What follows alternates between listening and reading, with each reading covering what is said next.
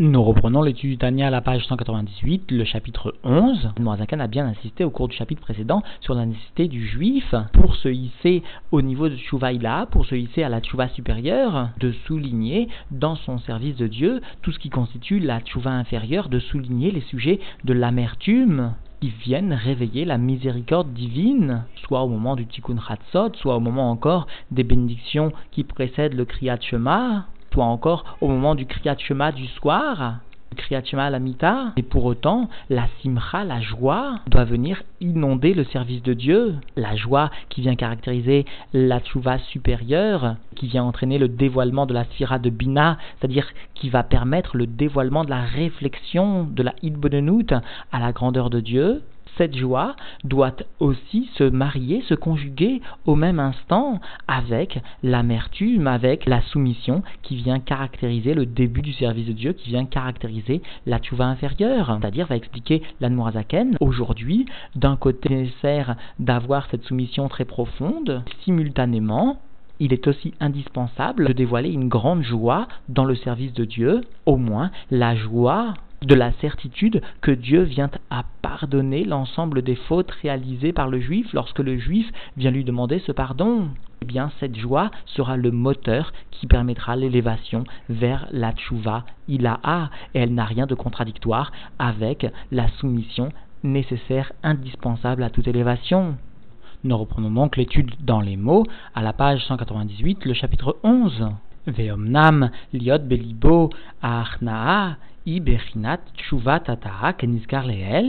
et cependant, pour qu'il y ait dans son cœur un sentiment de soumission, un sentiment d'annulation, d'humilité, qui constitue le degré, le niveau de la tchouva inférieure, comme cela a été mentionné plus haut, vegam asimcha bachem, et pour qu'il y ait en même temps, sous-entendu simultanément aussi, la joie, la joie sous-entendue du service de Dieu, c'est-à-dire que d'une part, la soumission est indispensable pour réaliser la tchouva inférieure, et la joie est elle aussi indispensable afin de permettre le juif de prier convenablement, de servir Dieu dans sa avodat Et donc la arna d'un côté, la simra de l'autre, shteen beyachad, les deux, ces deux sentiments ensemble, c'est-à-dire non pas la soumission à un moment donné et la joie à un moment différé, mais bien les deux en un seul instant, principalement au moment de la tfila, mais aussi à d'autres moments. Gvar Milta Amura. Alors cette chose, ce sujet a déjà été évoqué, Belikute Amarim, sauf Pereklamet Dalet, dans la première partie du Tanya, à la fin du chapitre 34. Là-bas, l'Admorazaken nous avait expliqué que l'amertume ou encore le lève nishbar, le fait de ressentir son cœur cassé, peuvent émaner du corps et de l'âme animale, alors qu'en revanche, la simcha, la joie, elle, découle de l'âme, de l'âme divine. Et l'Admorazaken avait bien souligné que puisque les raisons de ces sentiments qui sont si opposés l'un de l'autre, ces raisons sont différentes, l'une émanant de l'âme divine, l'autre du corps et de l'âme animale, eh bien, ces deux sentiments peuvent résider ensemble au même moment.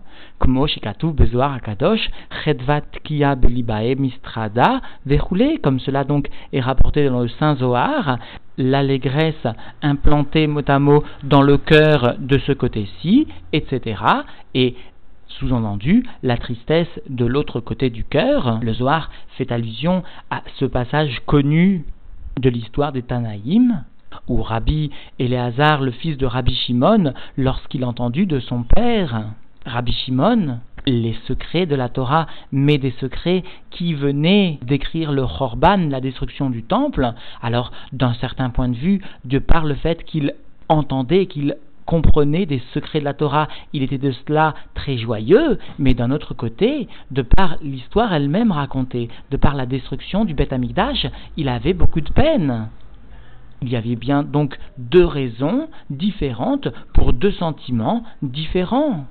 Eh bien, ces deux sentiments résidaient en un seul instant chez Rabbi Elazar, le fils de Rabbi Shimon. Eh bien, de la même façon, le Saint Zohar nous enseigne, et cela est rapporté par le Balatania, qu'un juif a les possibilités d'éprouver deux sentiments totalement opposés en un seul instant, et cela même doit constituer la base de son service de Dieu. Il doit être capable d'accéder à l'humilité, au fait de se sentir totalement annulé et aussi, simultanément, il doit éprouver la joie, la joie de servir Dieu. Et à propos de ce mot du Zohar, cité par le Tanya, le Tzemar Tzedek fait remarquer que la chedva, l'allégresse, est un sentiment qui est beaucoup plus profond encore que la simcha, que la joie. La simcha est dévoilée, c'est un sentiment extérieur. La chedva, l'allégresse, est-elle un sentiment qui concerne le cœur? C'est un sentiment profond, caché, mais très puissant. Et nous reprenons donc dans les mots, ou Betziruf od aemuna va'bitachon, et lorsque encore la foi et la confiance, la confiance en Dieu, la confiance que Dieu pardonnera ses fautes. Liot Nahon Libo Batwar Bachem, au point de sentir qu'il a raison dans son cœur d'avoir confiance en Dieu, de comprendre que qui refait ou que Dieu désire la bonté, et Dieu est compatissant il a miséricorde, et Dieu a un grand pardon, c'est-à-dire, explique le Tzedek, il existe deux niveaux dans le pardon, la Mechila et la Slicha. Il existe un niveau de pardon de la faute, où la faute est effacé, mais il existe un degré beaucoup plus élevé qui correspond justement à la slicha, où non seulement la faute est effacée, mais la relation avec Dieu est rétablie comme s'il n'y avait jamais eu de faute. Eh bien, Dieu est Rav l'Isloar, explique le Dieu va non seulement effacer la faute, mais il va rétablir une relation avec le juif comme s'il n'y avait jamais eu de faute. Et donc, dans les mots, Tika, Fumiyad, Shemevakesh, Mechila, ou Slicha, Meito Barer, dès que, immédiatement après après que le juif a demandé la mechila, le pardon, et la slicha, le pardon avec un retour à une relation normale vers Dieu, de Dieu béni soit-il, alors, Kerov Rachamecha selon l'abondance de sa miséricorde, Dieu va venir effacer mes fautes, nous enseigne le Teilim ou encore Kapseni Lave-moi, purifie-moi, sous-endu de mes fautes. Verchol avonotai meche vegomer, ou encore, et toutes mes fautes, efface-les, etc. Comme nous enseigne toujours donc les Teilim et d'où nous pouvons voir que Dieu est prêt à effacer, à pardonner les fautes. Et cela, blishum safek ou sfek sfeka baola, mais cela sans aucun doute, ou même pas l'ombre d'un doute, mais d'une façon bevadai, d'une façon certaine, sous-entendu, Dieu va venir pardonner. Et comme nous venons dire la bénédiction avec le nom de Dieu au cours de chaque Amida, et nous connaissons, nous nous souvenons du développement de la il est impossible que nous formulions une bénédiction, levatala, que Dieu nous en préserve. Et donc, tikaf shemvakshim slar lanou, dès que nous venons demander pardonne-nous. Et conformément à la définition du Tzemar-Tzedek, Slach lanou, amène-nous non seulement le pardon, mais aussi rétablis-nous à tes yeux comme nous étions avant toute faute. Roulé, etc. Baruch ata Hashem chanun amarbel isloar. Sois béni, Dieu, avec le Shem availlé, toi qui es plein de compassion, toi qui es grand au pardon. Et sous-entendu, même au rétablissement d'une relation comme s'il n'y avait jamais eu de faute, conformément toujours à cette définition que le Tzemar Tzedek est venu donner à ce propos. Vare, safek brachot laquelle, et voici que un safek, un doute quant à l'énonciation, quant à la prononciation d'une bénédiction, eh bien il faut être mekil. Il ne faut pas la dire, il ne faut pas venir prononcer le nom de Dieu en vain si l'on a le moindre doute de la nécessité de dire cette bénédiction. Mishum chashash bracha levatala, à cause du risque de venir prononcer une bénédiction et donc le nom de Dieu en vain conformément donc à ce que nous enseigne la Gemara Brachot. Et là, en kan shum klal, mais voici qu'il n'existe aucun doute du tout. Mais achar shebakashanu slach lanum chol lanu. Et cela, puisque notre demande du pardon, du rétablissement aux yeux de Dieu comme s'il n'y avait jamais eu de faute, ou tout au moins du pardon primaire, initial accordé, eh bien, cette demande sera obligatoirement, sera de façon évidente accordée. Veilou, lo chosrim, vechotim, nigalin, miyad. Mais voici que si nous ne revenions pas, sous-entendu, dans un contexte de faute, et nous ne revenions pas finalement à pécher, alors nous serions libérés immédiatement. Et là, l'Admorazaken vient répondre à la question que tout un chacun se pose. Pourquoi si nous prononçons cette bénédiction, alors pourquoi est-ce que finalement nous ne sommes pas dans un état de délivrance immédiat au moment où nous venons prononcer cette bénédiction et au moment donc où nous venons attirer le pardon de Dieu? Plus encore au moment où nous prononçons la bénédiction de Geoula, de délivrance, Goel Israël, comme nous venons dire cette bénédiction de béni sois-tu Dieu qui délivre le peuple juif. Alors pourquoi est-ce que nous ne sommes pas délivrés immédiatement? Parce que nous ne savons pas nous sortir aussi de ce contexte de la faute. C'est-à-dire que tout en attirant sur nous le pardon divin, parallèlement, nous restons dans une situation où nous recréons, entre guillemets, le mécontentement de Dieu. Et d'ailleurs, l'Admorazaken dans le Sidour explique largement que à chaque fois que la Knesset qu'une assemblée du peuple juif vient prier, alors à chaque fois, spirituellement, il existe une notion de Géoula, qui est réellement une Ahara du Mashiach vraiment, un reflet du Mashiach vraiment, mais il s'agit d'un reflet qui reste Beruch Newt, qui reste spirituel, et explique la Zaken. Si les Juifs en venaient à prier avec Kavana, avec intention, et si la lumière dévoilée d'amour de Dieu, de crainte de Dieu, ne passait pas juste après la prière, alors explique la Zaken, le Mashiach viendrait même matériellement. Telle est la force de la prière, telle est la force du Baruch Ata Hashem, Goel Israël. Tout dépend, explique bien la Noazaken, de la kavana, de l'intention et de la véracité de ce sentiment qui vient accompagner la prière. Et nous reprenons dans les mots, Ve'are afilu bemidat basar vadam ken, shetzarir adam limchol tikaf miyad, shemvakshim imenu merila, et voici que même la mesure d'un homme de chair et de sang est ainsi, à savoir qu'il est nécessaire que l'homme vienne pardonner, et ici il est bien établi le pardon par le terme de merila, c'est-à-dire qu'un homme doit au moins effacer la faute immédiatement après que l'on en vienne à lui demander pardon. Veloye arzari minimchol et un homme ne doit pas être cruel et sous-entendu ne doit pas traîner pour donner le pardon. Telles sont les lignes extraites du Shulchan Aruch Filou, Bekote Ayad, Chavero, et même si quelqu'un en est arrivé à couper la main de son prochain, qu'il en vient à demander pardon à son ami, alors son ami a l'obligation de lui pardonner sa faute.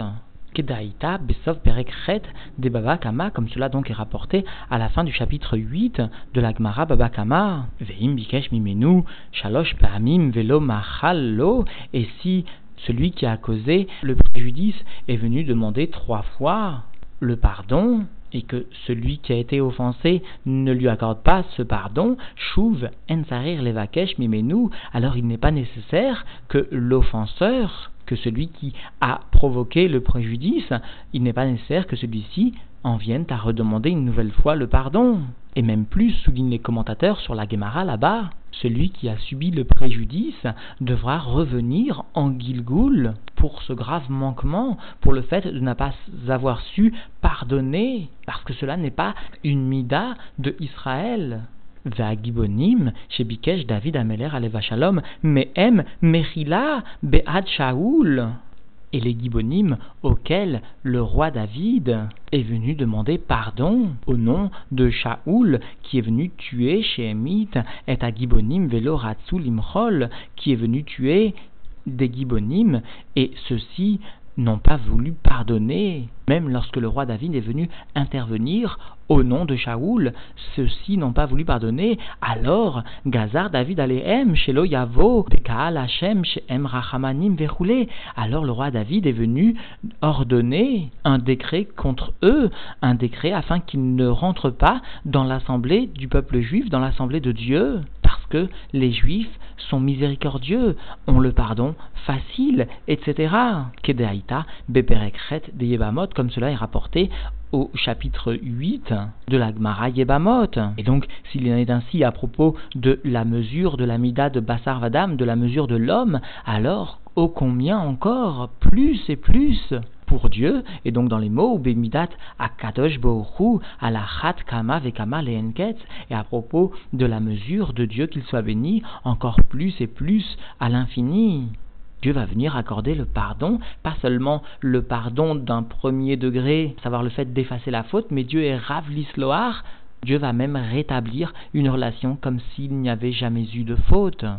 Et donc, en définitive, l'Admorazaken est venu expliquer que le juif qui veut se hisser au niveau de Tchouvaïlaha, doit être capable d'associer deux sentiments qui a priori sont contradictoires, à savoir la soumission, tout ce qui mène à cette soumission, tout ce qui tourne autour du sujet de la tchouva tata, de la tchouva inférieure, l'amertume, etc., etc.,